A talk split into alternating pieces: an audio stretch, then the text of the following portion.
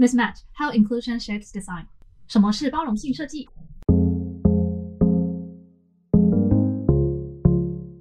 大家好，欢迎来到新一集的 UX 红豆泥，我是主持人沙姆。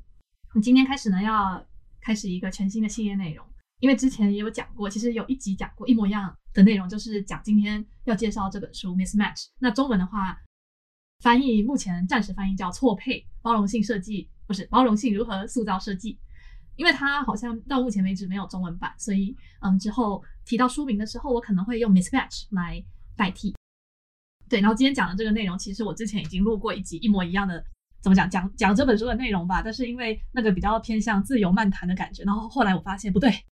就我一觉起来发现，天呐，我刚我昨天晚上说的什么，简直就是毫无章法的乱讲这样。所以我今天就特别 先准备了一个讲稿，就是怎么讲，有一个比较清晰的思路来跟大家介绍这一本书吧。那为什么要推荐这本书呢？因为这本书它作为一个包容性设计的专书，它不只是讲到了数位产品的设计，而是举了许多像是那种都市设计啊，然后或者是实体产品的设计啊、空间设计啊、历史和嗯实例来说明。所以它是我目前看过覆盖面比较广，然后对于概念上的讲解也更加全面的一本书。那作者 Kate Holmes，他是在微软担任了大概八九年左右的设计师。然后之后经历创业，然后还有 Google 之后，现在在 Salesforce 工作，所以也是一个非常大神级的人物吧。那他在做微软，应该说他在微软工作的时候就已经开始 微软微软微软工作的时候就专注于包容性设计这个领域，然后真的是，所以其实他已经从事这个领域算起来已经十几年了吧，算是大神级别的一个大大大大一个存在。所以，嗯，我今天的内容会从他去介绍到底什么叫做。Mismatch 跟到底什么叫 Inclusive Design 这两个概念，然后开始去展开这一系列的关于 Mismatch 这本书的内容。所以标题的 Mismatch 我刚刚暂时翻译成错配是什么意思呢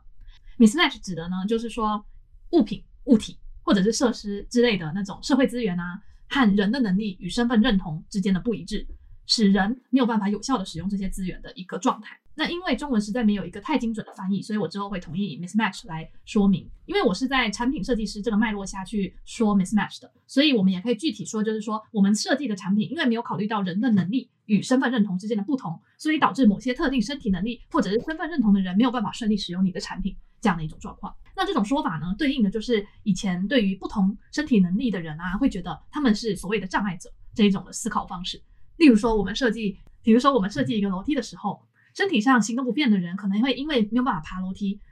然后是没办法去就他们的目的地嘛。我们以往会把这些人归类为所谓的障碍者，然后并认为说这个怎么讲，障碍是存在于他个人身上的一种身体上的能力的缺陷。但是呢，这本书透过转换视角，我们其实可以说是因为设计者或者是开发者在做这个产品或者功能的时候，没有想到应该要对应不同身体状况的人，所以让这些人没有办法去顺利使用产品。那实际上，当我们考虑到各种不同的情境，然后不同的人的状态，而能够因此做相对应的设计和应对的时候，这些过往被我们归类为所谓身体障碍者的人，也能够顺利的使用产品，然后进而就不会是障碍者了。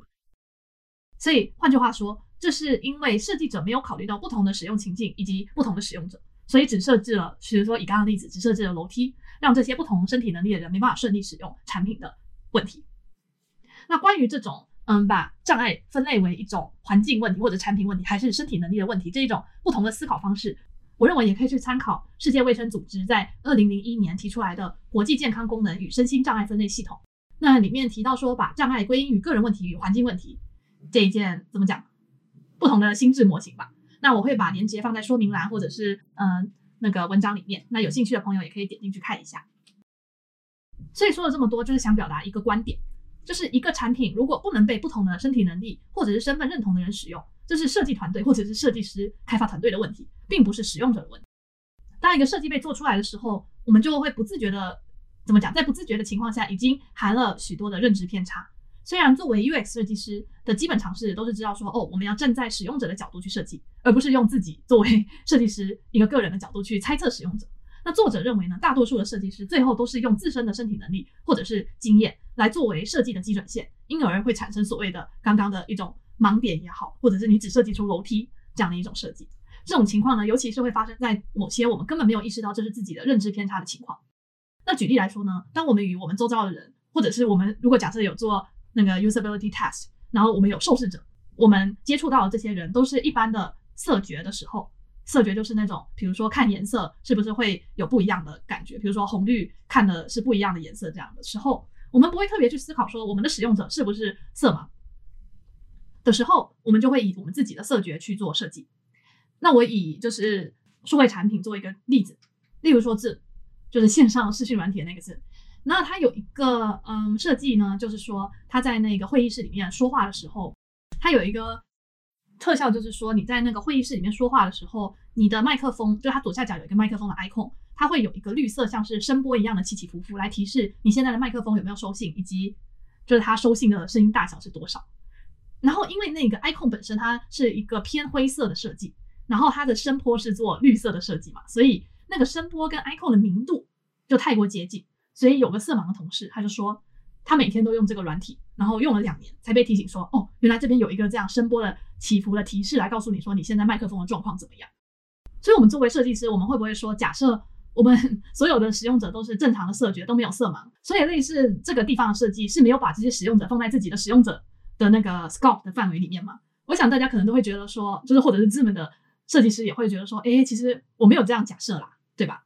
其实这也就是，嗯，设计团队在设计这个时候，并没有用色觉，就是有没有色盲这个角度去考虑过使用者设计或体验的这个部分的一个真的是盲点吧。那传统上呢，我们都会把这样的一种设计归类为我们要特别照顾这些弱势，所谓的弱势哈，所以必须做一些对应。但是本书呢，有一个很核心的观点，就是把尤其是身体能力看作一个流动的特征，也就是说，任何人呢都有可能在不同的情况下，长时间或者是短时间，成为所谓的障碍者。所以比起把这些不同身体能力的人归类为障碍者，作者就转换了一个视角，把 mismatch 定义为当物跟人交互的时候，没有考虑到人的多样性，然后迫使人不得不去适应这个你设计出来的东西的一个状态。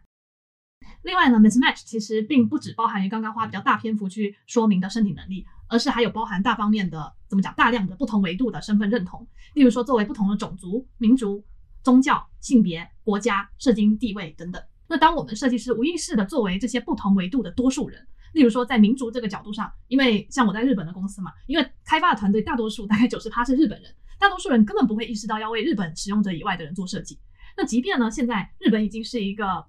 隐性移民大国嘛，所谓的，当我们去说要在日本国内市场做设计的时候，大多数还是会说那就是日本人，就是这样一个情况。然后即便说哦，我们要开始做一个跨国的产品，那也会忽略掉说，如果不在设计团队或者是说开发团队中加入各种不同身份认同的人，就不只是民族或者是种族这个维度啊，就是真的是嗯，在不同的方面有不同维度的这些复杂认同的人吧。而是单以说哦，我们要为其他国家的人做设计这个角度出发的话，那终究会有一个嗯无法覆盖到的认知的偏差跟盲区吧。那这一点的话，会在之后的有一个主题，就是我们不应该为了使用者设计，而是要和使用者一起设计。这个主题中会再用比较大的篇幅去说明。嗯，前面花了比较多的篇幅去解释什么叫做 mismatch。那现在来说说，那什么叫做包容性设计吧？就是 mismatch 是他这本书的书名嘛，但是我觉得这个用词也其实非常的精准的，可以去嗯概括整个作者的思想吧，所以就稍微花了一点时间去解释。那作者是怎么去解释包容性设计这个概念的呢？作者一开始选择的切入点呢，是用他的英文的语语言去说明，就大家可能会有看过那种用什么那种字根是怎么来的去背英文单字的那种方法嘛，就是那样的语言。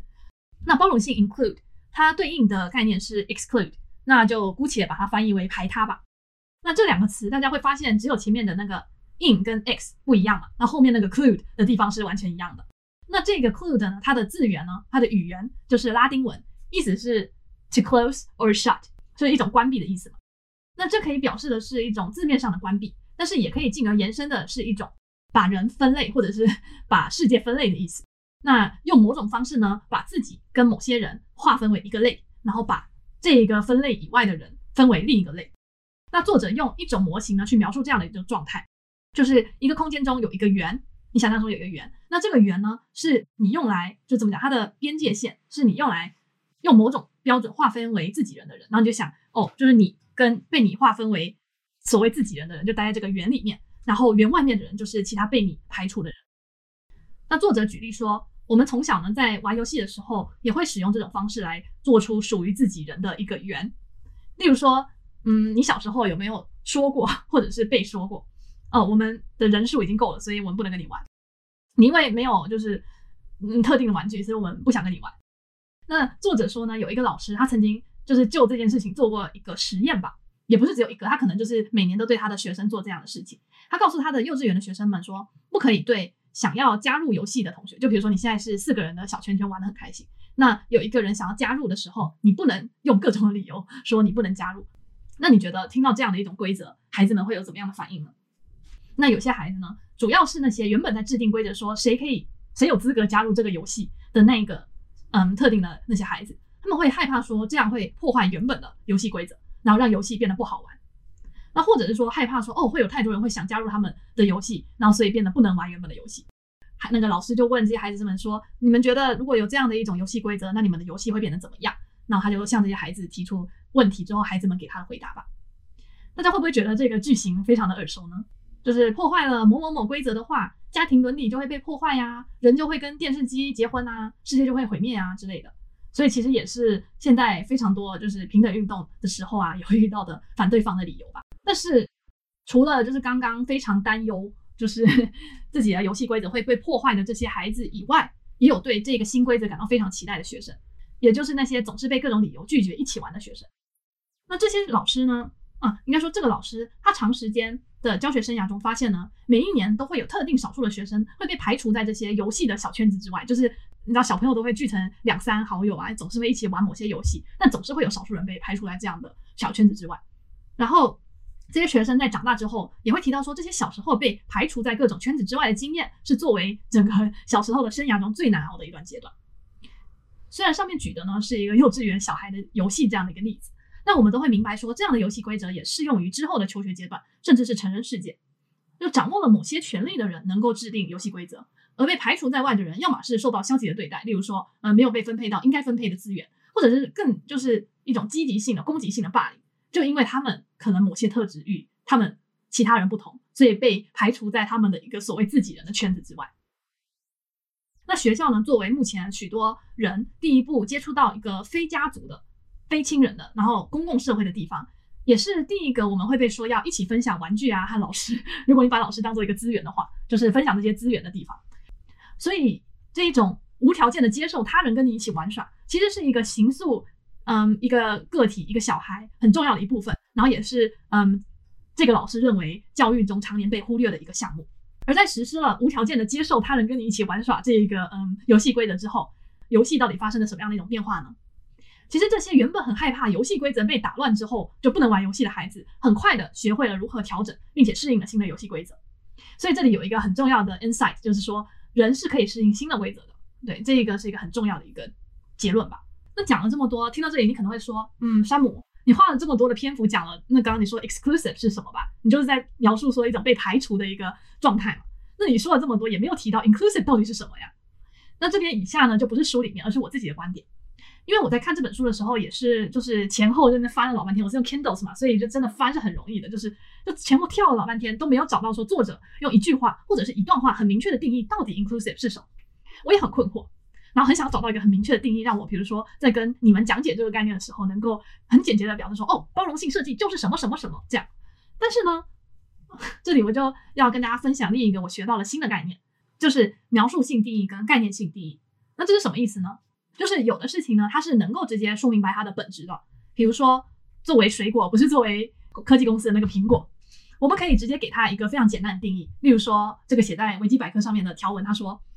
嗯，苹果是蔷薇科苹果亚科苹果属植物，为落叶乔木，在世界上广泛种植。然后你听到了这样的一个定义，你可以说，嗯，那符合这个条件的就是苹果，这就是一个概念性的定义。但是有些东西它是没有办法像苹果一样可以直接去明说的，比如说正义。如果我问你说什么是正义，你能给出一个像是苹果那样绝对的定义吗？就是说，嗯。符合这个这一条什么，它是什么科什么植物这样的一个条件的，就是正义；然后不符合的就不是正义。你能给出这样的一个定义吗？其实正义呢，它作为一个广泛的概念，它只能存在于跟其他概念的比较当中，它本身就不是一个实体，而是一个跟其他概念的关系集合。那这什么意思呢？也就是说，你必须要透过描述说，哦，我觉得扶老奶奶过马路就是正义的，然后我觉得，嗯，乱杀无辜是不正义的。你是透过这样去形容你觉得正义像什么，或者是正义不是什么这样的一种去形容的方式，然后慢慢的去你说你知道用具象化的说法，就是去挤压出一个最终你对于正义的认识和定义。所以这就是所谓的描述性定义。那也因为每个人去认为划分在正义与非正义的嗯规则划分方式和挤压方式不同，导致说这些抽象的概念跟名词，其实对于每个人都是有不同的定义的。但是呢，有些人去使用这些概念或者是词汇的时候，并不会特别去解释说自己对于正义的概念或定义是什么，然后把正义这样的一种抽象概念说的很像哦苹果一样，张口闭口就说这种行为是不正义的。然后去忽略掉了正义在每个人的心中是不一样的定义，然后他只是把自己的他自己的定义当做是大多数人的定义而已。所以呢，inclusive 呢，它作为一个概念，终于说回了就是主题哈，就是 inclusive 呢，它作为一个概念，其实也存在这样的一个现象，就是有些人认为说 inclusive 是一个这样的意思，然后有些人说不不不，你太肤浅了，其实容纳进这样的角度才叫做 inclusive。但其实吵来吵去也是跟刚刚正义的问题一样，inclusive 它是没有办法去精确定义的，它是存在于每个人的主观之中的。所以我今天介绍的方式就是透过作者去说 inclusive 不是什么这样的一个嗯侧面来描写说作者心目中的 inclusive 是什么。